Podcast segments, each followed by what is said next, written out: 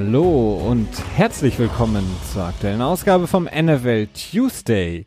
Hier besprechen wir heute die Woche des Wandels. Change is gonna come. Ähm, in aller Munde Change, äh, ob in Unternehmen oder auch in der Sportwelt und natürlich auch in der NFL. Wir haben das Annual Meeting in der NFL, in der es natürlich jetzt auch viel um Regeländerungen geht. Das heißt, gibt es vielleicht ja wirklich einschneidende Regeländerungen in der Liga?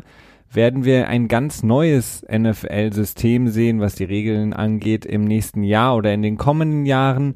Dann verlässt der vielleicht größte Talent unserer Zeit das Spiel. Rob Gronkowski geht in Ruhestand und Bill Belichick hat sich ähm, ja dazu entschlossen, mal wieder auf das Foto zu gehen, auf das Gruppenfoto mit allen Coaches, sich dort ablichten zu lassen, dort, wo er immer gern Fan geblieben ist. Das sind alles Sachen, die wir natürlich heute beleuchten müssen unter dem Hashtag Change, Christian. Und damit Hallo an dich. Ja, hi, hi. Äh, ja, Bill Belichick. Ähm, einer der Menschen, der äh, kaum weniger Fax geben könnte, ne? Also er war, auf dem, er, war auf dem Foto wieder drauf. Also da es gibt immer bei dem Annual Meeting dann natürlich ein Foto von den GMs, von allen Coaches, die dann da sind. Und Bill Belichick war in der Regel nie dabei äh, nie auf dem Gruppenfoto. Ähm, vielleicht haben sie ihn auch nie draufgelassen, weil sie ihn nicht mögen, aber dieses Jahr war er mal wieder dabei.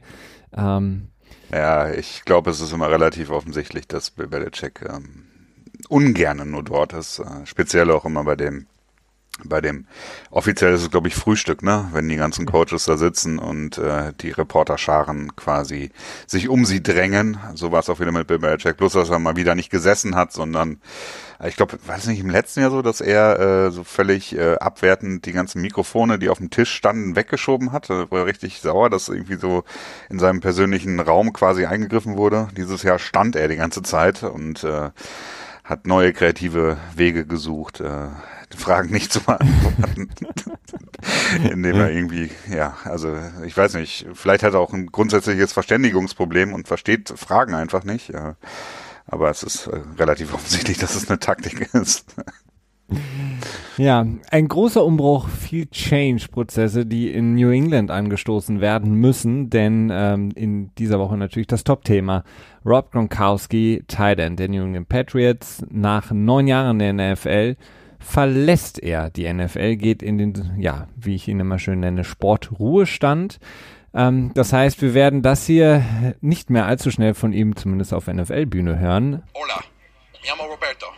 Genau, mi amo Roberto. Ähm, Rob Gronkowski, der ähm, das Spiel geprägt hat, wie vielleicht kein anderer Tight End in, sagen wir mal, nach Tony Gonzalez. Ein Spieler, der Unglaubliches geleistet hat, äh, mit Sicherheit für die Position, für den Wert des Tight Ends, für äh, auch die Offense, wie sie gespielt wird in der NFL, wie sie neu interpretiert wurde, durch äh, sein Spiel, durch seine Fähigkeiten, die er mitgebracht hat.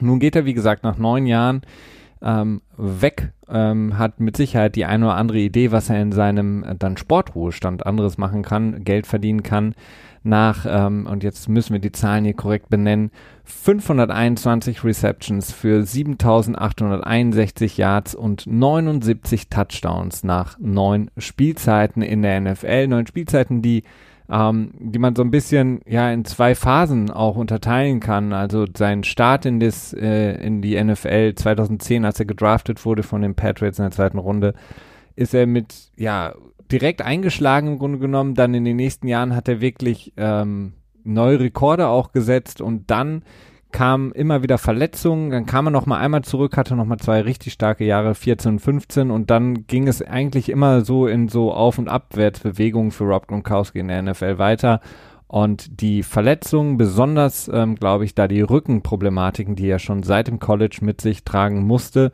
haben ihn jetzt dazu veranlasst zu sagen, Vielen Dank. Vielen Dank, New England Patriots. Vielen Dank generell Fans und äh, die NFL. Das war's für mich. Ich bin raus. Ja, ähm, es ist wirklich schwer, die Karriere von Rob Gronkowski ähm, adäquat in Worte zu fassen. Ähm, also es werden dann immer nach, sobald jemand ein, ein namhafter Spieler sein Karriereende verkündet, wird immer direkt gesagt, First Ballot Hall of Famer und äh, oder ist er ein First Ballot Hall of Famer? Also sprich, wird er bei der ersten Möglichkeit, in der er in die Hall of Fame kann, das ist ja erst nachdem er fünf Jahre in Ruhestand gegangen ist, ähm, möglich, ähm, wird er dann bei der ersten Wahl quasi direkt gewählt. Meines Erachtens sollte er es auf jeden Fall äh, werden, denn er hat halt wirklich die Position des Titans nochmal wirklich reformiert. Das ist das richtige Wort. Mhm. Revolutioniert, glaube ich. Revolutioniert eher. Ja. ja. Ähm, damals dann in den Double Tight End äh, Double, Double Tight End Set mit äh, Aaron Hernandez, da war es sicherlich nochmal eine etwas andere Geschichte und auch aus anderen Gründen auch ein bisschen problematisch. Aber das wirklich Besondere an ihm ist halt wirklich diese, diese Versalität, die er an den Tag gelegt hat. Ne? Es ist, ähm, Football Perspective hat eine sehr schöne Heatmap quasi dazu aufgestellt, in der sie alle Tight Ends beziehungsweise alle Receiver zusammengenommen hat und gemessen an ihrem Gewicht äh, quasi den, äh, das Yards per Catch Average dazu genommen haben. Und das liegt bei Rob Gronkowski wirklich auf einer ganz besonderen Ebene, denn er ist der einzige Tight End mit äh, 200, mit mehr als 260 Pfund. Ich glaube 265, mit denen ist er gelistet. Und er hat, ähm, hat da das höchste den höchsten Wert um zwei Yards mehr als der nächste oder sogar um drei Yards mehr als der nächste in seiner Gewichtsklasse quasi. Das ist wirklich besonders und das ist ähm, insofern interessant, weil er halt diese starke Blockfähigkeit hat und das ist auch das, was wir in den letzten Jahren noch sehr stark von ihm gesehen haben. Diese Fähigkeit zu blocken im Laufspiel wirklich extrem, ähm, tja, äh, ausschlaggebend zu sein und das ist das Besondere, dass andere Tight Ends die jetzt in der Liga sind und die jetzt auch extrem viel äh, Catches haben und auch viele ja, viele Yards zu verantworten haben, einfach so nicht können. Und das ist das, was ihn besonders macht und auch einzigartig macht. Ja, das, also was du ansprichst, ist voll, völlig richtig. Also trotz seines ähm, jetzt ja letzten Jahres, das statistisch gesehen natürlich nicht so stark war äh, wie vorherige Jahre, muss man wirklich sagen, allein diese, diese Playoff-Spiele, die sie hatten, ähm, LA, Kansas City und dann der Super Bowl, da hat man wirklich das volle Repertoire gesehen und vor allen Dingen auch einen Shift von Spiel zu Spiel, ähm, den Rob Gronkowski da hingelegt hat. Ähm, in einem Spiel beispielsweise gegen LA, da hatte er, glaube ich, nur einen Catch, aber er hat im Grunde genommen dafür gesorgt, dass das Laufspiel so dominant war. Ähm, er, ist, er war wirklich dann in dem Spiel auf einmal, wie, wenn man so will, ein Swing-Tackle, ähm, der die O-Line extrem stabilisiert hat, das Laufspiel extrem gefördert hat. Im nächsten Spiel war er dann beispielsweise gegen Kansas City dann in der äh, wichtigen Phase im vierten Viertel und in der Overtime der Go-To-Guy neben Julian Edelman, der Spieler, der für äh, Tom Brady die Bälle gefangen hat, der nicht zu halten war, eins gegen eins und dann im Super Bowl erinnern wir uns daran, ähm, wenn man da jetzt mal Julian Edelman als MVP rausnehmen, ähm, hat er im Grunde genommen zwei ganz, ganz wichtige Catches gehabt in dem Final Drive, der dann auch äh, zu dem Touchdown geführt hat, dem einzigen Touchdown im Super Bowl. Genau. Ähm, das ist wirklich erstaunlich und äh, das, was du angesprochen hast, diese Move Tight Ends, im Grunde genommen hat er das ja auch revolutioniert. Also nachdem Gronkowski ge, ähm, ähm, gedraftet wurde und er dann in zum Beispiel 2011 in seinem zweiten Jahr auch seine statistisch beste Saison hatte in der in der Liga mit 90 Catches für 1300 Yards und 17 Touchdowns, haben im Grunde genommen alle Teams gesagt, okay, wir wollen jetzt auch den nächsten Rob Gronkowski, ähm, sind dann so ein bisschen in die Schiene gegangen, okay, wir wollen diesen Move Talent haben, dann kamen eben Leute wie Travis Kelsey, Tyler Eifert, äh, Jimmy Graham und so weiter und so fort, die mehr dann auch gefeatured wurden. Das hat er mit einfach den Grundstein dafür gelegt und hat dann auch die, die Talent-Position insgesamt äh, für viele zugänglicher gemacht und natürlich dann auch wichtiger gemacht. Und wichtiger heißt natürlich im Sport dann auch äh, für eine bessere Bezahlung gesorgt, dadurch, dass er einfach ähm, die, die Wichtigkeit in der Offense nochmal deutlich unterstrichen hat. Ja, äh, übrigens auch eine sehr interessante ähm, Betrachtung von Rob Gronkowski, wenn man sich die Business-Seite der NFL anschaut, beziehungsweise die ähm, GM-Seite. Denn äh, er wurde nach zwei Jahren schon verlängert. Das war damals noch möglich, weil er in 2010 gedraftet wurde, also noch unter dem alten CBA. Da ging das noch. Danach wurde das ja alles geändert, dass man erst nach drei Jahren Vertragsverlängerung an Rookies packen konnte. Und er wurde da dann schon zum höchstbezahlten Tight End gemacht. Äh, hat diese Marke auch relativ lang gehalten. Ich glaube, beziehungsweise Jimmy Graham, als er dann getradet wurde. Oder war das Thomas hat ihn, glaube ich, eingeholt, ne? Ah, ja. Ist auch nicht so ganz wichtig. Julius Thomas damals ja. Denver. Mhm. Der, äh, naja, da waren die involvierten Parteien äh, nicht so glücklich, glaube ich. Ähm, auch sehr interessant ist immer, ja, er hat halt die Thailand Bestmarke auch lange gehalten. Eben auch, weil er so viel besser war als alle anderen Tidents. Und jedes Mal, wenn ein Tident gesagt hatte, ich wollte mehr Geld haben, als äh, Rob Gronkowski bekommen hatte, dann konnte das Team einfach sagen so, ähm, ja, jetzt sag mal ganz ehrlich, äh, du bist nicht so gut wie er und willst jetzt mehr Geld haben quasi. Ne? Insofern äh, wirklich, wirklich ein besonderer Spieler gewesen. Ähm, es ist, ich finde es immer schwer zu sagen, bester Tight ever, äh, weil wir einfach nur eine ja. ganz kurze Phase von Football beobachtet haben im Vergleich zur gesamten Geschichte und deswegen würde ich mich da raushalten. Äh, bester Tight End dieser Generation würde ich allerdings sofort unterschreiben. Absolut. Also und insgesamt ähm, gibt es, glaube ich, auch nur Antonio Gates, ähm, dann ähm, hatte ich angesprochen, Tony Gonzalez und vielleicht noch Shannon Sharp, die man in meinen Augen überhaupt mit ihm in eine Kategorie packen können. Und dann kann man eben immer noch drüber streiten, wer ist da der Beste. Ähm, vom Gesamtpaket her und von den Möglichkeiten, wenn man jetzt einfach auch von dem Pech der Verletzung absieht, ist für mich Rob Gronkowski der Beste, aber klar, das ist eine Betrachtungsweise und die ist auch völlig uninteressant, ob er der Beste aller Zeiten ist, weil das ist eine Betrachtungsweise, die ähm, besonders im Sport eigentlich null und nichtig ist, weil ähm, da gibt es zu jedem Spieler verschiedene Meinungen.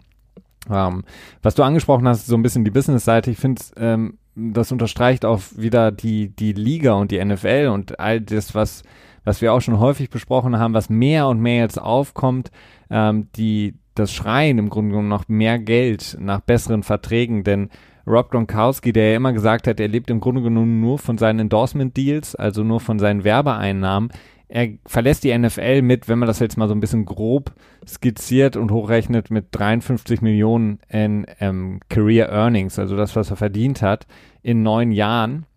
Das ist, wenn man das runterbricht, ähm, entspricht das dem Gehalt eines Bankspielers in der NBA, der aber wirklich nur Bankspieler ist. Also nur nicht mal sozusagen der Six Man, der ähm, mehr Spielzeit bekommt, sondern wirklich ein klassischer Bankspieler.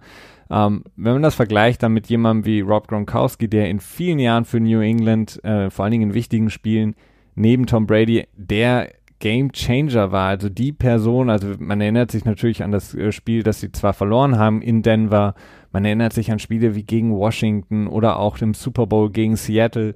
Wenn man das daran misst, was er dann verdient hat, muss man, äh, kann man da recht schön sehen, wie schlecht die NFL einfach bezahlt und wie schlecht einfach da die ähm, naja, die Finanzlage ist für Spieler.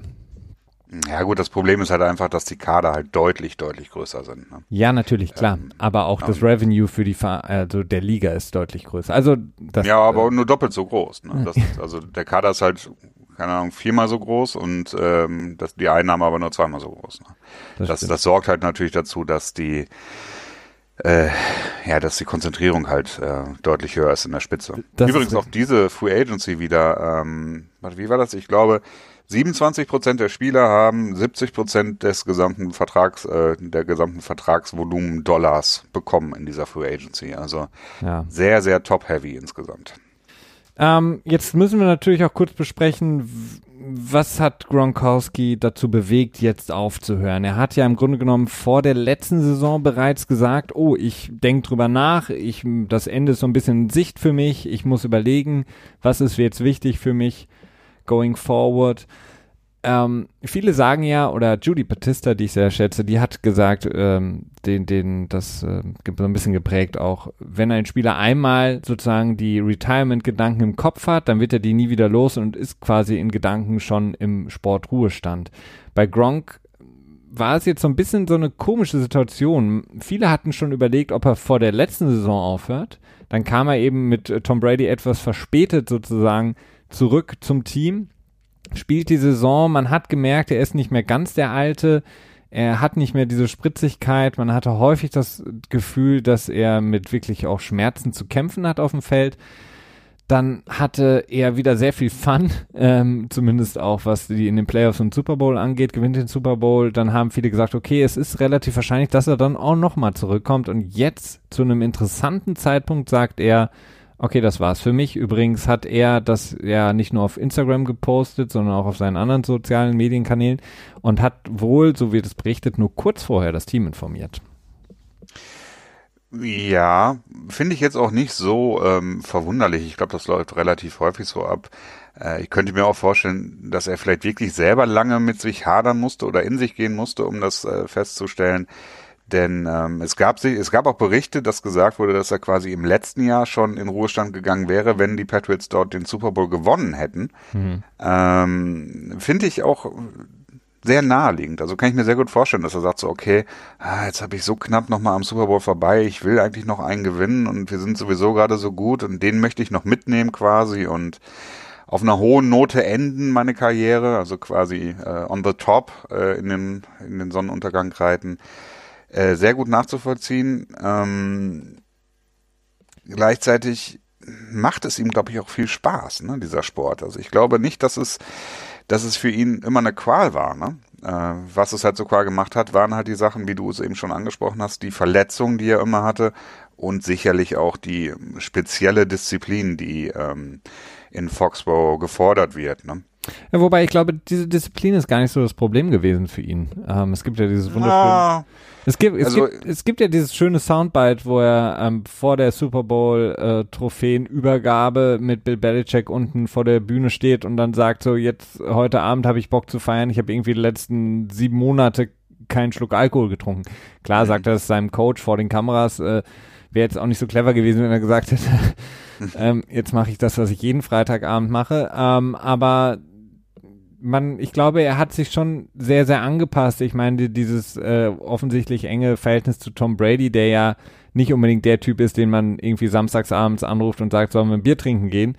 Ähm, das hat, glaube ich, für ihn schon gepasst, weil er wusste, was einfach das Wichtige ist innerhalb der Saison. Ich ja. glaube einfach, das Problem sind einfach die Schmerzen, die, die er einfach nicht kontrollieren kann. Ähm, er, er, kann alles kontrollieren auf dem Spielfeld, er kann seine Vorbereitung kontrollieren, das Training, das Spiel im Grunde genommen auch, weil er konnte im Grunde genommen mit seinen Gegnern spielen, wenn er ähm, bei 100 Prozent war. Ich meine, die, die Highlight-Videos, die man sich angucken kann, wie häufig er im Grunde genommen durch mehrere Verteidiger durchläuft aber ab einem gewissen Zeitpunkt und vielleicht so ein bisschen seit dem äh, Spiel, ich glaube vor drei Jahren gegen die Jets, als er da auf den Rücken gefallen war und die Saison vorzeitig beendet hatte, man hatte immer das Gefühl, dass er diese Schmerzen nicht mehr kontrollieren kann und dass sie einfach zu stark sind. Und wir wissen, dass äh, die äh, Schmerzmedikation in der NFL gerne rumgereicht wird wie irgendwelche Jellybeans, aber ab einem gewissen Zeitpunkt vor allen Dingen mit einer ähm, ähm, hier Bandscheibe. Bandscheibenvorfall, sorry, genau. Ähm, ich glaube, da kannst du noch so viel einschmeißen. Ab einem gewissen Zeitpunkt kannst du das einfach nicht mehr ertragen. Ja, also ich gehe auch davon aus, dass die, dass die Schmerzen der, der sicherlich der Hauptfaktor dabei waren. Was ich mit, äh, mit der Disziplin meinte, war noch eher so, man hat immer mal wieder so, ich würde sagen, mindestens einmal im Jahr eine Pressekonferenz gesehen, wo er irgendwie gekichert hat und gesagt hat, oh, ich würde es euch gerne erzählen, aber darf ich nicht. Aber ich würde es euch so gerne erzählen, aber wenn ich es mache, kriege ich Ärger. Das äh, hat man irgendwie fast, also bestimmt jedes Jahr einmal bei ihm gesehen. Äh, das ist so dieses spaßhabende, Freude am Ding habende und ich glaube, dass ihn das schon geärgert hat, dass er das in diesem Moment auch nicht durfte. Genau, Yo soy fiesta. Ja, ähm, gut. Das, Aber das, das, ist ein Nebenfaktor gewesen, meines Erachtens. Das ist ein Nebenfaktor und den, den sollten wir auch nicht zu, zu viel besprechen, weil da gibt's natürlich auch sehr viel fragwürdige Sachen, ähm, die mit Rob Gronkowski in Verbindung stehen, äh, was so sein Off-Field-Sachen angeht. Also jetzt nichts äh, Brenzliches, aber ähm, schon, naja, fragwürdige Sachen, die er so auch gemacht hat. Ähm, jetzt ist der Zeitpunkt, hatte ich gesagt, Christian, ein bisschen schwierig. Ähm, insofern, als dass die Patriots ähm, vielleicht damit gerechnet hatten, dass er zurückkommt. Ähm, die Free Agency ist größtenteils abgeschlossen. Ähm, ich glaube, Cook hat jetzt auch offiziell zum Beispiel der Thailand mit den Saints, bei den Saints einen Vertrag unterschrieben. Ähm, er gibt den Patriots jetzt in Cap Savings, dadurch, dass er sich zurückzieht, nochmal gute 9 Millionen zurück. Glaubst du, hätte er das vorher getan, hätten sie diese 9 Millionen ähm, anders investiert in einen der Receiver, die auf dem Markt waren ähm, oder so? Es ist schwer zu sagen. Ähm, es gab ja sowohl bei Humphreys, glaube ich, die Berichte, dass die Patriots ganz heiß an, an ihm dran waren und bei wem noch? Ähm, Ach, bei äh, Cole Beasley, glaube ich, auch, ne? Ja. Und Golden Tate, waren, ja, auch so ein bisschen, ja, zumindest. Ja. Wobei man muss auch mal bedenken, also, so gut jeder Receiver nennt eigentlich mal so gut wie die, äh, die Patriots als, als mögliches Target. Ne? Ähm, ich weiß es nicht. Ähm, ich könnte es mir schon vorstellen, also ich glaube, ich würde schon, wenn du mich jetzt zwingen würdest, eine Antwort zu treffen, würde ich sagen, die Patriots sind davon ausgegangen, dass er wiederkommt. Denn sie haben auch vor ein paar Tagen den Deal von Stefan Gilmore ähm, restrukturiert und ich könnte mir vorstellen, dass sie das gemacht haben, weil sie halt Cap Relief brauchten. Äh, dass, äh, ja, dass sie nicht gebraucht hätten, wenn sie gewusst hätten, dass Gronkowski in Ruhestand geht. Mhm. Ähm, kann natürlich sein, dass so ein großer Deal kommt. Man hört immer mal wieder AJ Green von den Cincinnati Bengals ist jetzt auch in seinem letzten Jahr, dass er getradet werden könnte. Vielleicht haben die Patriots ja das im Blick. Na? Das wäre natürlich äh, mal wieder so ein Blockbuster-Trade in der NFL. Ähm, tendenziell, wenn man sich die Patriots den Kader jetzt anschaut, dann kann man sich schon denken, so, okay, wo soll die Production im nächsten Jahr herkommen? Aber Braxton äh, Barriers. Ja, Braxton Barriers, die, die Hoffnung, nachdem er das letzte Jahr auf Injured Reserve verbracht hatte und in der sechsten Runde gedraftet wurde oder fünften Runde. Ähm, ja, ich zweifle aber nicht mehr an den Patriots. Das, das, das kann man einfach äh, nicht tun. Äh, wenn man wettet, sollte man auch sie wetten und man gewinnt damit auf lange Sicht. Äh, und ich werde so lange wahrscheinlich machen, bis, äh, bis bewiesen, bis das Gegenteil bewiesen wurde. Ja, also du hast angesprochen, Humphreys, der Name wird immer genannt. Ähm, Klar, das wäre natürlich eine Option gewesen. Ich glaube auch, vielleicht hätten sie bei Cook mehr ähm, äh, investiert als Thailand, weil er zumindest der, der bestverfügbare Thailand dann war auf dem Markt. Ähm, ich glaube schon, dass wenn sie die 9 Millionen zur Verfügung gehabt hätten früher, äh, oder sich zumindest dessen sicher gewesen wären, hätten sie vielleicht ein bisschen aggressiver arbeiten können in der Free Agency. Ähm, wie gesagt, ich ähm, es, es scheint dann so wirklich zu sein, dass Rob Gronkowski sich wirklich sehr schwer getan hat mit der Entscheidung und nicht irgendwie vom Boot, also im Partyboot runtergekommen ist und sich gedacht hat, ach jo, ich muss ja noch irgendwie eine Entscheidung treffen, sondern ähm, dass er wirklich sich damit schwer getan hat mit dieser Entscheidung, weil er wahrscheinlich, wie du sagst, Christian, das Spiel sehr, sehr liebt und das Drumherum natürlich auch sehr liebt und ähm, ja, in diesem Medienzirkus sich auch sehr wohl fühlt und äh, deswegen natürlich auch viele ihm eine weitere Karriere im ähm, sagen wir mal, gröber gefassten Medienzirkus vorhersagen oder ja damit ja auch so ein bisschen spekuliert. Mhm. Und es gibt ja noch die Möglichkeit, dass er noch wiederkommt, ne? Ja, glaubst du? Wo, wo, nach LA direkt? Zu den Rams? Nein, nein, kann er, also kann wenn, er Filme drehen und? Ja, kann gut sein, ne? Eigentlich müsste er, ja, gibt's ja genug Möglichkeiten. Nee, es gab ja, ähm, Drew Rosenhaus, sein Agent hatte das irgendwie in, ähm, naja, angedeutet vielleicht nicht. Er wurde danach gefragt oder es hat sich ergeben und er hat auch ganz klar direkt gesagt, ja, das, ich habe dann mit Gronk selber nicht drüber gesprochen, das ist meine persönliche Meinung, aber es würde mich nicht sehr wundern, wenn Tom Brady ihm im Laufe der Saison äh, zum Ende der, der Saison hin anrufen würde und sagen würde, Gronk, ich brauche dich und Gronk wird sagen, ja, ich komme vorbei und helfe dir aus und wir gewinnen noch einen Super Bowl oder so. Er bläst äh, wieder in diese Riesenmuschel, in das Horn. Genau. Und Gronk kommt angerannt. ähm, ja, ich Möglich ist es, klar. Warum nicht? Wenn die Patriots nochmal in die Playoffs reinkommen und sagen so, hey, hast nicht nochmal Bock für drei Spiele so ein bisschen Damage zu dealen? Ähm, aber nee, so richtig dran glauben tue ich nicht. Ich auch nicht. Aber wie gesagt, damit geht auf jeden Fall ein Spieler, dem man sehr, sehr gerne zugeschaut hat, zumindest auf dem Platz. Ähm, denn das war wirklich eigentlich immer spektakulär, was er gemacht hat und selbst auch in der letzten Saison sehr, sehr viele wichtige Plays und auch spektakuläre Plays für die Patriots auf dem Weg zum Super Bowl und man muss jetzt sagen, mit drei Super Bowls in neun Jahren, mit seinen Stats, die er vorweisen kann, das ist schon eine ganze Menge. Ähm, ja?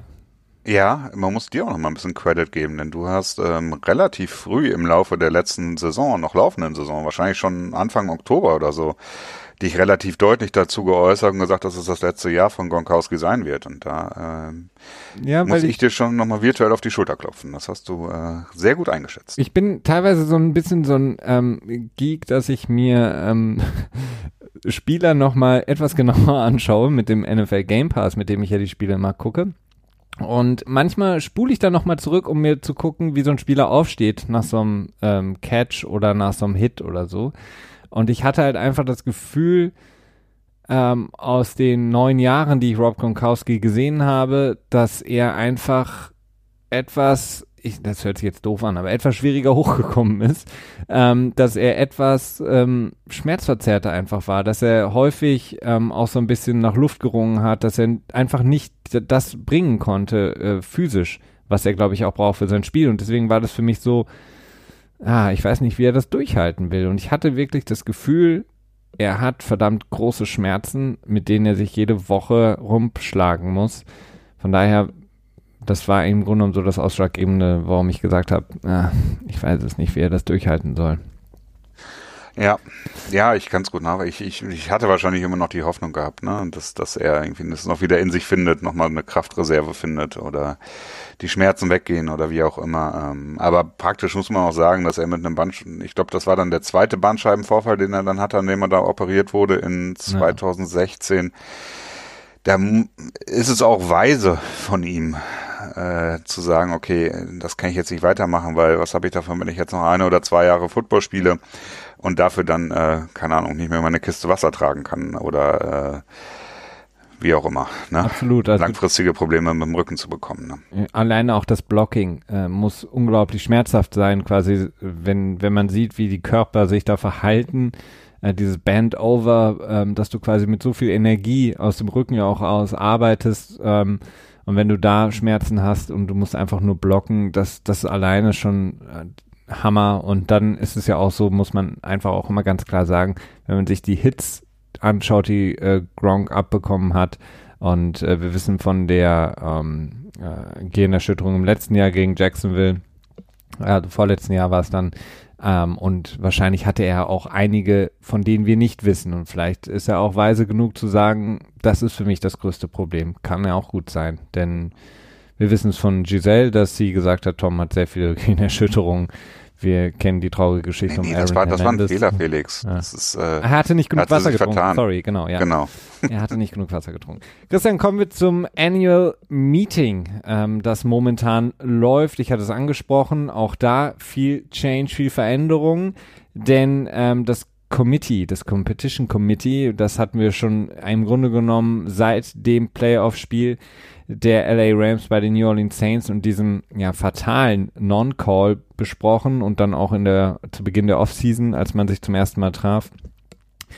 Ähm, da gibt es jetzt sehr, sehr viele Ideen, ähm, dem Spiel eine neue Richtung zu geben, vor allen Dingen in Bezug auf das, ähm, ja, die Schiedsrichter und vor allen Dingen auch die Challenges, die man haben kann und vor allen Dingen auch, was darf man challengen, was soll man challengen und was nicht. Ähm, das, das Wichtigste oder ja, das, das Thema, das alles überragt, ist die Frage, sollen wir, und dafür steht zum Beispiel jemand wie Sean Payton, der natürlich auch direkt davon betroffen war, Judgment Calls äh, challengebar machen. Also sollen, und das sind natürlich dann in erster Linie Defensive Pass Interference, aber auch Offensive Pass Interference, aber auch andere Sachen wie, ich glaube, Roughing the Passer könnte, glaube ich, auch. Und Unnecessary Roughness soll auch. Genau. Sollen die challengebar gemacht werden. Sprich, soll ein Coach die Möglichkeit haben, die Flagge zu werfen, eine von seinen zwei oder sagen wir in Klammern drei Flaggen und sagen, hey, ich möchte, dass ihr euch anschaut, ob das dann nicht Defensive Pass Interference war, was dann natürlich eine, ähm, ja, wie kann man es gut übersetzen ins Deutsche, den Judgment Call, eine Tatsachenentscheidung sagt man im Fußball, glaube ich, immer, oder? Ja, aber Tatsachenentscheidung ist ja was anderes. Das ist ja eher eine, eine Gefühls... Äh, also, naja, ist ja auch egal. Ich glaube, ich hoffe, ihr alle wisst, was wir meinen. Ähm, genau, das steht darüber. Die, ähm, das Competition Community möchte das gerne einführen. Die, die am Ende darüber entscheiden müssen, wen wundert, die Besitzer müssen mindestens 24 Stimmen dafür abgeben, damit das ein, äh, übernommen werden kann. Sieht momentan nicht so aus. Nee, ähm, das ist ja schon Ewigkeiten ein Thema. Also äh, eigentlich, ich glaube, ich würde mich, würd mich nicht wundern, wenn seit 2010 jedes Jahr so ein, ein Regelvorschlag eingebracht wird, dass das äh, quasi, dass alles oder, oder neue Dinge quasi auch reviewbar werden sollen. Im Moment, ich sage jetzt mal eben so, wie, wie, wie der Trend im Moment ist, es wird so aussehen, dass ähm, diese vier Sachen, die du eben aufgezählt hast, DPI, OPI, Roughing the Passer und Unnecessary Roughness, dass diese Fouls reviewbar werden, aber nur, wenn eine Flagge geworfen wurde. Also sprich, quasi, man kann sie überprüfen und sprich, in dem Moment wären sie auch nicht, ähm, hätten sie auch nicht geholfen, diese Regel bei dem NFC Championship Game, denn äh, da wurde halt keine Flagge geworfen. Und wenn sie nicht geworfen wurde, kann man sie auch nicht überprüfen. Ähm, und das war ja dieses, dieses große Thema. Es ging ja darum, ob man so eine Art Sky Judge einführen soll, der äh, bei offensichtlichen Fehlentscheidungen quasi eingreifen soll. Da sind die Besitzer wohl relativ stark gegen und auch äh, sind auch nach wie vor wohl dagegen, dass man sagen kann, hey, ihr habt da einen Foul übersehen. Ähm, mein, mein Gefühl dabei ist, die Besitzer haben sowas von überhaupt keine Lust, noch was weiter dazu einzuführen, weil es ihnen am Ende einfach nichts bringt. Denn selbst wenn das gebracht wird, selbst wenn man diesen Sky Judge einführen würde und er sagen würde, okay, hey, ich habe da was gesehen oder ich habe da was nichts gesehen, nicht gesehen. Es würde wenig an den Debatten ändern, die man danach äh, führen würde in, in der Öffentlichkeit, in, bei Twitter von den Reportern, von den Fans. Denn ähm, dann wird es Debatten darum geben, so, ey, das hätte er als, als offensichtlichen Fehler erkennen müssen, wenn das nicht erkannt hat. Oder man würde sagen, so, ja gut, okay, letzte Woche wurde das nicht, äh, wurde in der Situation nicht eingegriffen, warum jetzt in dieser? Und deswegen denke ich nicht, dass die Besitzer da Interesse dran haben, da was weiter zu ändern, denn ähm, das Problem ist halt immer so, dass es verschiedene Maßstäbe gibt, mit der Menschen, weil es sind alles Menschen, Sachen beurteilen und das ist einfach nicht komplett lösbar. Ja, wobei ich bin, ich bin da so ein bisschen zwiegespalten. Auf der einen Seite ähm, sehe ich natürlich die Liga und dann im Hintergrund natürlich die Besitzer, die sagen, okay, wir wollen eigentlich nichts ändern, wir wollen jetzt nicht noch was dazu packen und wir wollen schon gar nicht irgendwie dass das Spiel nochmal verlängert wird durch ähm, mögliche Challenges oder noch mehr ja, das Challenges. Ist so ein und so ein, ja, ich meine, ich glaube, je länger pro Minute verliert dann ähm, offiziell die NFL oder nicht offiziell, aber sagt die NFL, verliert sie halt so und so viele Tausende oder Millionen von Dollar, weil Leute dann sagen, okay, so ein NFL-Spiel habe ich keinen Bock, wenn das demnächst viereinhalb Stunden dauert, dann gucke ich doch lieber wieder Basketball. Ähm, das ist natürlich so ein bisschen ein vorgeschobenes Argument. Was mir einfach ähm, nicht so ganz schlüssig ist, ist die Frage, wenn ich ähm, Replay habe und ich habe mittlerweile die Möglichkeit in wirklich extrem guter Auflösung, in extrem ähm, aus vielen, vielen verschiedenen Blickwinkeln jede Situation auf dem Spielfeld einzufangen. Meine Frage ist einfach, warum sagt man nicht einfach, okay, es bleibt bei der Anzahl an Challenges, also Coaches, ähm, besucht vielleicht nochmal irgendwie ein kleines Webinar, ähm, wann benutze ich die und wie am besten. Ihr bekommt nicht mehr, aber ihr könnt alles challengen. Das fände ich halt äh, irgendwie fair dann. Also fände ich auch gut. Wenn man wirklich sagen würde, ihr bekommt jetzt nicht zehn Challenges, weil ja, dann dauert das Spiel fünf Stunden, sondern es bleibt bei den zwei plus in Klammern eine. Ähm, und wenn ihr die benutzt habt, dann ist es so. Und wenn ihr dann, wenn Sean Payton dann zu dem Zeitpunkt keine mehr hat und das passiert, so be it. Aber wenn ähm, er noch eine Challenge hat, kann er das challengen. Oder du kannst einen meinetwegen False Start, den du gesehen hast, challengen. Ähm, das sind Sachen, warum nicht? Also wenn man die Möglichkeiten hat, äh, dann machen wir es doch, weil das würde das Spiel nicht verlängern, wenn man ihnen nicht mehr Möglichkeiten gibt, sondern einfach mehr Möglichkeiten, Sachen in Frage zu stellen, beziehungsweise zu sagen, schaut euch das nochmal an. Ja, auch dieses Spiel verlängert, das ist, das ist echt so, so ein Bullshit-Argument, weil du hast genug Möglichkeiten, das Spiel noch irgendwo zusammenzukürzen. Ne? Auch ohne jetzt deine kostbare Werbezeit irgendwie rauszunehmen. Ne? Also es gibt äh, genug Möglichkeiten die NFL will es einfach nicht, die Besitzer wollen es nicht, denn meines Erachtens würde es halt weniger, würde es nicht dafür sorgen, dass Kontroversen weniger werden. Es würde nur dazu, dafür sorgen, dass Kontroversen sich verlagern in andere Bereiche hinein, in eine vielleicht noch, noch feinere Beurteilung. Denn auch so haben wir es ganz häufig, dass es äh, eine Challenge gab, dass gefragt wurde, war es ein Touchdown, war es kein Touchdown, obwohl er schon reviewed wird, weil ja jeder Touchdown reviewed wird. Und ähm, das würde sich meines Erachtens dann auch auf die zusätzlich ähm, tja, challengebaren Plays auswirken und auch übertragen. Ne? Ähm, wie oft hört man, es gibt quasi in jedem Spielzug gibt es ein Holding. Das ist ja mittlerweile auch schon fast eine Plattitüde geworden und auch von ehemaligen Spielern teilweise auch oder Coaches. Insofern ähm, ist dann auch die Frage, wie willst du das dann bewerten? Du musst dann quasi dann für den Fall wirklich, wenn du alles challengebar machen würdest, auch wenn keine Flagge geworfen wurde, musstest du ja auch eine gewisse Art neuen Modus operandi quasi finden. Und da würde es dann vielleicht auch wieder kompliziert werden. Nichtsdestotrotz bin ich durchaus dafür, dass man sowas einführt und dann eine Lösung für findet. Ja, also wie gesagt, also alles challengebar machen. Ähm, ich meine, das Spiel ist komplett aus, weiß nicht wie vielen Blickwinkeln in Ultra HD wird es wird jeder Moment aufgenommen. Das heißt, im Grunde genommen könntest du jedes Mal auch nochmal zurückspulen und dir das angucken direkt. Also ähm, wie gesagt, für mich wäre das nur ein, ein das wäre eigentlich der logischste Schritt und da müsste man sich ja auch jetzt nicht irgendwie diese hochphilosophische Frage stellen, ob NFL, ähm, ob, ob wir in der NFL sowas brauchen wie eine, ähm, ja, Review von einem Judgment Call. Also das, das, das würde dann damit einhergehen, weil man einfach sagt, okay, du kannst es, kannst es challengen, du kannst sagen, okay, da bin ich nicht mit einverstanden. Ich finde, das war Defensive Pass Interference und dann guckt man sich's an und dann wird entschieden. Natürlich hast du dann trotzdem noch das Argument, dass es immer Kontroverse geben kann, weil es gibt immer zwei Blickwinkel auf eine Sache. Ähm, von daher, aber das hat nichts mit einem Judgment Call dann in dem Moment zu tun, weil das kannst du auch bei nicht Judgment Calls haben. Also es ist, es Aber dann ist, kommt wieder, dann kommt wieder diese Sache auf, dass du, das ist ja die Grundprämisse bei Video Reviews ist, dass es äh, undisputable evidence geben muss. Ja. Und was ist undisputable evidence bei einem Pass Interference Call? Weil das hängt stark von der Crew selber ab, was die als Pass Interference betrachtet und was nicht. Bei dem einen reicht es schon, wenn man sich ein bisschen einhakt. Bei dem anderen äh, reicht es nicht nur, wenn du dich eingehakt hast, sondern du musst den Arm auch irgendwie tatsächlich ein bisschen bewegen.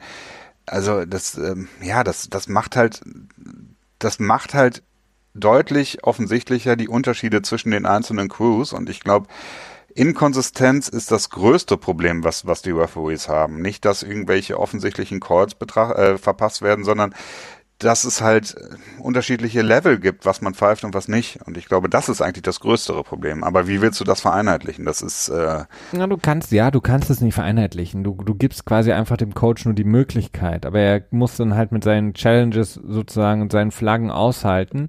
Also er muss gucken, wie er die auch strategisch klug benutzt eine interessante Sache ist natürlich, klar, es ist schwierig, weil das, das Spiel wird ein ganz anderes sein. Denn ähm, in diese Hochgeschwindigkeit, in der die NFL funktioniert momentan, ist es halt extrem schwierig, zum Beispiel so eine Defensive Pass Interference zu sehen. In super Slow-Mo scheint es manchmal super einfach zu sein. Natürlich kann es dann Sachen geben, die sonst niemals gepfiffen worden wären, die dann gepfiffen werden. Auf der anderen Seite hast du aber auch, besonders wenn man sich Defensive Pass Interference anschaut, ähm, von der von den Yard-Zahlen her, also was das an Yardstrafen bedeutet, ist das eine der krassesten Strafen, ja, ähm, die in der NFL sozusagen geflaggt werden. Ähm, und vor allen Dingen, sie kommen verhäuft im vierten Viertel und in der Overtime vor. Das heißt, das sind teilweise spielentscheidende Se äh, Szenen.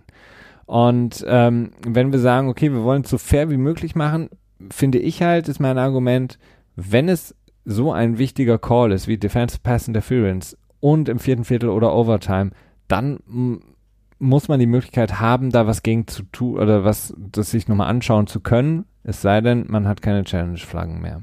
Also, ja, es ist schwierig. Also die Kontroverse wird bestehen bleiben. Ich glaube, Art Rooney war das von den Steelers, der hat auch gesagt, okay, wir können im Grunde genommen machen, was wir wollen, das Spiel wird niemals perfekt sein. Natürlich hat er recht damit. Das Spiel wird niemals perfekt und für alle Seiten äh, fair sein. Ähm, von daher. Ja, aber das ist natürlich ein Scheißargument. Ich meine, wir haben auch super viel Ungerechtigkeit in der Welt und wenn man sagen würde, ja gut, die Welt wird niemals gerecht sein, dann braucht man auch nichts ändern. Ne? Ja, klar, aber also. das jetzt im, im, im, nur, im, nur in Bezug auf äh, Sport. Äh, ja. Du hattest die, die Schiedsrichter und Schiedsrichterleistungen angesprochen, oder SchiedsrichterInnen, müssen wir jetzt auch sagen. Ähm, äh, Sean Payton hat auch da gesagt, dass er es für Quatsch empfindet und will das eigentlich auch nicht mehr, dass es diese All-Star-Crews gibt in den Playoffs, sprich ähm, ja, Schiedsrichter, Schiedsrichterinnen, die nie zusammengearbeitet haben in der ganzen Saison oder nur partiell zusammengearbeitet haben, werden dann eben zusammengewürfelt für die entscheidenden Playoff-Spiele. Und er sagt eben, wo ich auch absolut zustimmen würde, lass doch die bestehenden Teams, die vorher schon 16 Spiele oder mehr gepfiffen haben, lass die doch einfach ähm, weitermachen. Mhm. Dass man nicht mehr dann so einen Mix macht aus dem besten Side Judge, dem besten Umpire und so weiter und so fort, sondern dass man einfach sagt, okay, die bestehenden Crews, die sich kennen, die aufeinander auch vertrauen ähm, und vertrauen, wenn der jetzt sagt, nee, das war jetzt eine, war ein Foul oder nicht, dass dann äh, der Head sagt, okay, ja, ähm, finde ich auch, dass man das belass, äh, dass man das wieder ändern sollte und sagen sollte, okay, die, die sich bewährt haben übers Jahr, die machen die Playoff-Spiele und zwar in ihrer ursprünglichen Konstellation. Ja, das, dazu tendiere ich auch, ja. Da habe ich jetzt nicht so eine ganz starke Meinung zu, aber wenn ich mich entscheiden würde, würde ich mich auch dafür entscheiden. das ja was funny sein könnte. Und ähm, je mehr ich drüber nachdenke, desto mehr hoffe ich, dass es eingeführt wird, äh, ist das neue Fourth and 15 Szenario oder die ähm, Idee, ähm, nachdem wir ja gesehen haben, dass der Onside-Kick im Grunde genommen völlig obsolet geworden ist in äh, der NFL aufgrund der neuen Sicherheitsregularien, ähm, hat man jetzt die Idee eingebracht, dass ein Team, wenn es gescored hat, im vierten Viertel einmal die Möglichkeit hat zu entscheiden, anstatt äh, dann einen Onside-Kick zu machen oder generell einen Kickoff, von der eigenen 30-Yard-Linie einen vierten und 15 Versuch auszuspielen. Wenn sie es schaffen, diesen, also diese 15 Yards zu überbrücken in dem vierten Versuch, bekommen sie eben neue First Down. Wenn sie es nicht schaffen, ist es quasi wie ein ja, verlorener Onside-Kick, also ähm, Turnover on Downs, wie man sagt. Ähm, Finde ich extrem spannend, die Idee, ähm, und könnte für äh, ganz, ganz viel, naja, ähm, Highlight-Videos sorgen oder Klicks oder was auch immer. Also ich stelle es mir extrem spannend vor. Also Entschuldigung, Felix, was sind wir denn? Die Arena Football League? es, es das ist das, was so, John ja. Mauer gesagt hat, der äh, Co-Owner der Giants. Ähm, ja, das, ich kann sein Argument auch irgendwo nachvollziehen, weil das ist irgendwie schon gimmicky, wird es immer genannt. Also Gimmick ist ja mittlerweile auch ein deutsches Wort, also gimmickmäßig dann quasi. Äh, kann ich schon nachvollziehen, aber tendenziell gefällt mir die Idee schon, denn ähm, diese Onside-Kick-Geschichte, ich glaube generell Kickoff, Punt, das sind Dinge, die werden wir in zehn Jahren, glaube ich, nicht mehr in der NFL haben. Ähm, man sieht es auch daran, es wird immer mehr daran rumgebastelt, zuletzt der Kickoff, äh, der Punt soll als nächstes rankommen, ist jetzt rangekommen dadurch, dass alle Blindside-Blocks eliminiert werden aus dem Spiel, beziehungsweise bestraft werden, konsequent.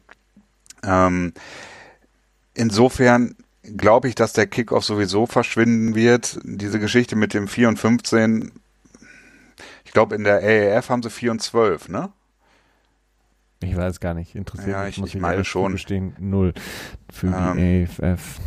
Tendenziell, ja, klar. Es ist natürlich, das, äh, ist natürlich ein bisschen schade, weil der Sport heißt Football und äh, es wird äh, wenig mit dem Fuß agiert in diesem Sport und jetzt wird noch ein weiterer signifikanter Punkt des Fußes quasi aus dem Spiel rausgenommen.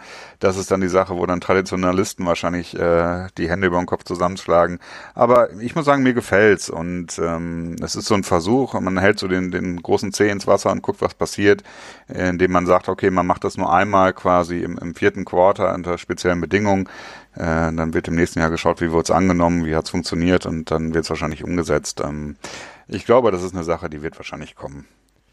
Ja, ich glaube, also ich, ich weiß nicht, also meine Hoffnung ist in erster Linie natürlich, dass man dann Leute wie Jay Feely aus dem Fernsehen streichen könnte, wenn man weniger Kickoffs und äh, Field Goals und also Field Goals haben wir noch, aber Kickoffs etc. haben würde. Ähm, ja, ist, du hast natürlich recht ähm, mit dem Gimmick. Ähm, man muss natürlich aufpassen, dass das, dass das Spiel generell nicht irgendwie zu so einem ähm, Takeshi Castle wird irgendwann, ähm, dass man dann irgendwie sagt, okay, ähm, jetzt wollen wir das auch noch streichen, weil jetzt haben wir rausgefunden, das ist sehr gefährlich, jetzt haben wir rausgefunden, das ist sehr gefährlich. Ähm, ja, das ist ja auch irgendwie immer sehr schwierig nachzuvollziehen. Also wenn die NFL zum Beispiel sagt, ja, unsere 379 äh, Fachärzte äh, äh, und was auch immer, die ja, eigentlich unsere, Haut unsere 107 äh, Lungenspezialisten, unsere, ja, die dann eigentlich im Endeffekt Hautärzte waren, ähm, haben rausgefunden, dass ähm, beispielsweise, weiß ich nicht, Kickoff oder Punt oder was auch immer, die, die der gefährlichste Moment ist, da daraus resultieren die meisten Gehirnerschütterungen finde ich erstmal natürlich gut, dass man sagt, okay, wir wollen Gehirnerschütterungen eliminieren aus der NFL, aus dem Sport. Absolut. Muss sein. Gehirnerschütterung ist ein No-Go. Man muss alles dafür tun, dass es so im Grunde genommen gar keine Gehirnerschütterung gibt. Ähm, das Problem ist halt einfach nur, so schlecht, wie die NFL da aufgestellt ist, in dem Monitoren von A, was ist eine Gehirnerschütterung, B, wann tritt sie wirklich auf, ähm, bin ich der Überzeugung, sie können gar nicht mit Sicherheit sagen, dass das ähm, am meisten bei Kickoffs, Punt und so weiter und so fort auftritt.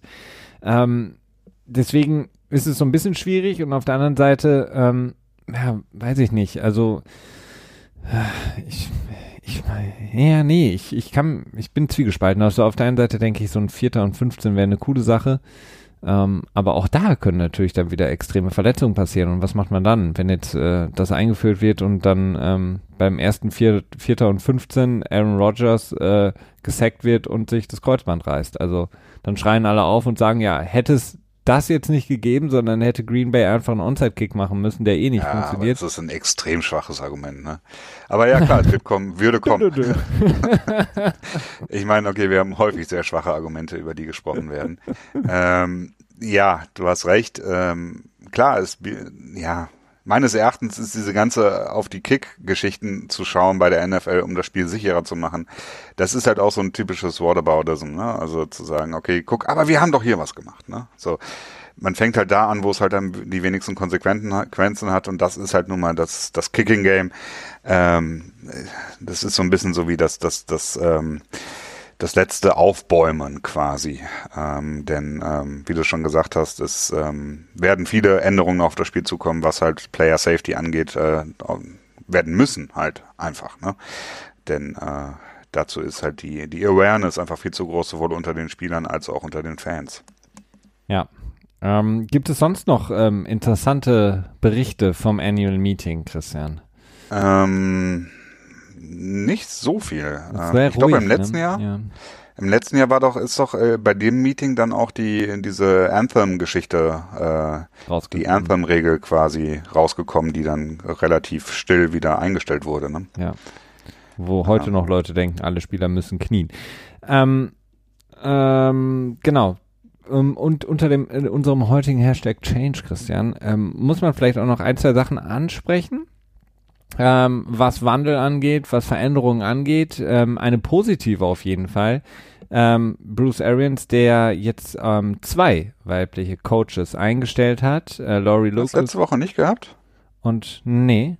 Ne? Okay. Ja gut, ich habe mir das nämlich eben in der Vorbereitung auch gefragt, ob wir da schon drüber gesprochen hatten oder nicht. Und Moral ähm, Javadiva, die ähm, er eingestellt hat, ähm, ist, man muss wirklich aufpassen, wie und was man da liest. Da gibt es natürlich dann auch wieder relativ viel äh, Bullshit, äh, der darüber geschrieben wird.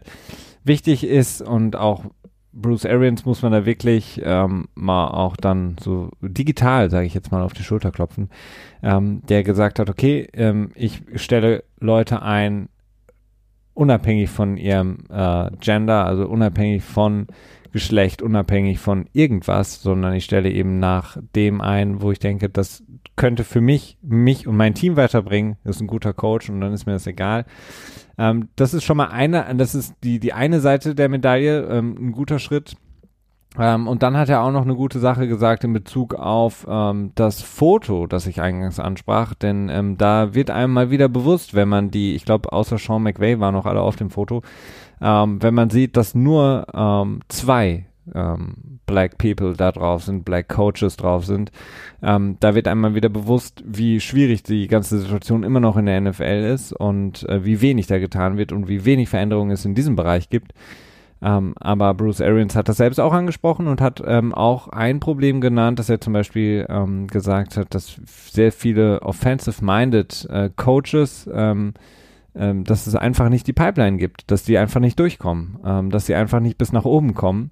Natürlich Black Coaches, dass sie einfach nicht so gefördert werden, um dann wirklich irgendwann in der Lage sein zu können, dann auch ähm, unter Vertrag genommen werden zu können von einem Team.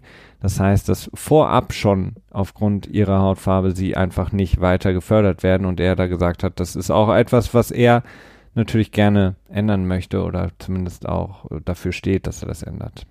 Klar.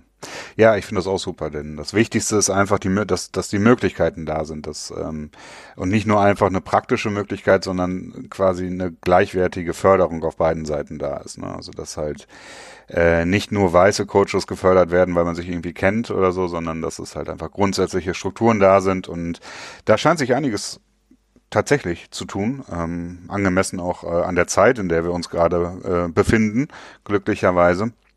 Ähm, die Sache ist natürlich, man muss hoffen, dass sich auch was entwickelt, denn wir haben gerade echt wieder einen, Tiefststand, was ähm, People of Color generell betrifft in der NFL. Ähm, ich meine, egal wo man hinschaut, Head Coaches, GMs, Besitzer, in, also das ist ähm, durch die Bank äh, nicht wirklich divers und tja, wenn sich da was nach vorne entwickelt, das ist ja schon mal sehr gut. Ähm, was man halt fragen kann, ist, äh, wie schnell das vonstatten geht. Ne? Genau, also die Minority äh, Coaches sind wirklich ähm, auf einem auf absoluten Low. Ähm, und dieses Bild, ja, nachdem man so ein bisschen gelacht hat über Andy Reid und sein Hawaii-Hemd, das er irgendwie jedes Jahr aus dem Schrank holt für dieses Treffen, fällt einem als nächstes einfach nur auf, okay, da ist ein unglaubliches Ungleichgewicht und das hat sich verschlechtert und das ist eben sehr, sehr traurig, ähm, dass sich das verschlechtert hat, weil wenn man mal fünf, sechs, sieben Jahre zurückgeht, gab es deutlich mehr, ähm, die einer Minorität angehörten und eine Headcoach. Vielleicht auch so ein bisschen als, als Reaktion darauf, dass die Uni Rule eingeführt wurde. Ne? Die wurde, wann wurde die eingeführt? So 2007 oder so? Ja, könnte sein. Und ich könnte mir dann vorstellen, dass dann als Reaktion darauf quasi dann so bewusster in die Richtung äh, eingestellt wurde. Und ja, jetzt ist das so ein bisschen wieder abgeflacht und jetzt ist halt wieder Business as usual. Ja, und man aber das ist vorsichtig, vorsichtig zu betrachten. Das ist so ein bisschen laut gedacht gerade. Dann eine, ähm, ja, nicht so ganz erfreuliche Nachricht, mit der wir uns äh, mal wieder beschäftigen, beziehungsweise ist ja eine, schon eine längere Story. Robert Kraft, der jetzt auch, äh, du meinst, dass Christian nicht wusste, hatte es jetzt gar nicht auf dem Schirm, natürlich auch bei dem Annual League Meeting ist, ähm, ich hatte gedacht, dass er vielleicht gar nicht erst hinfährt, ähm, aber die Besitzer haben da natürlich ein großes ähm, Interesse daran, sich da zu treffen und äh, über den Status und den Stand der Liga zu sprechen. Er ist da, er hat davor in der Woche jetzt auch ein Statement, er hat sich zum ersten Mal geäußert zu den Anschuldigen, Anschuldigungen. Ähm, naja, es war ein Statement, wie man es ähm, erwarten konnte von Robert Kraft so ein bisschen, aber auch nicht mehr und nicht weniger. Ja, bla bla bla, tut mir leid, bla bla bla. Ich werde in Zukunft dafür sorgen, dass ich äh, nur gut handle, bla bla bla. Ähm, und der Anwalt hat sich auch nochmal geäußert. Ich weiß nicht, also ich habe irgendwie im Moment wenig Lust, da großartig drüber weiter zu reden, denn ähm, man muss jetzt auch erstmal warten, wie sich das, ja, wie es sich weiterentwickelt. Ne? Absolut. Der beschämendste Satz war mal wieder der, der klassische Satz, wenn sowas passiert. Ähm, äh, er hatte, glaube ich, geschrieben, I have extraordinary respect for women. Ähm, Ach ja, und da hat er wieder seine Frau eingeführt. Äh, genau, das ist so der absolute Bullshit. Wenn er, ähm, wenn das jetzt ein Typ gewesen wäre, der ihm einen runtergeholt hätte, ähm, hätte er mit Sicherheit nicht gesagt, I have extraordinary respect for men, sondern das sagt man irgendwie nur, wenn man dann über Frauen spricht. Ähm, oder wenn er jetzt jemanden in der Bar verprügelt hätte, hätte er auch nicht gesagt, oh, ich habe unglaublichen Respekt übrigens vor Männern. Also nicht, dass er es jetzt falsch versteht, ne? Also ich respektiere die schon. Und genauso liest sich jetzt eben dieses Statement so, aber ja, also ich bin echt, äh, tut mir echt leid, wem ich was angetan hat. Aber ähm, ach ja, noch, ähm, ich habe echt respektiere Frauen. Also das ist so ein, so ein klassisches Statement von einem Typen, der eben die Scheiße baut und ähm, naja, das ähm, noch dazu. Ansonsten ähm, war es das soweit von dem Annual League Meeting. Wir haben noch ein, zwei Sachen, Christian, die wir besprechen wollen, ähm, die so ein bisschen, naja, äh, nicht, ich will nicht sagen untergegangen sind, aber die noch so ein bisschen auf jeden Fall von unserer Seite aus zu besprechen sind. Und zwar Justin Houston hat ein neues Zuhause gefunden, ehemaliger Pass Rusher der äh, Kansas City Chiefs. Genau, er ist äh, bei den Indianapolis Colts, die mit einem Haufen Cap Space Dollars in die Free Agency gestartet sind und immer noch einen Haufen haben, weil sie relativ wenig ausgegeben haben. äh, haben sich jetzt dazu entschieden, doch ein bisschen Geld in die Hand zu nehmen und geben ihm einen Zwei-Jahres-Vertrag über 24 Millionen. Die genauen Details sind noch nicht wirklich bekannt.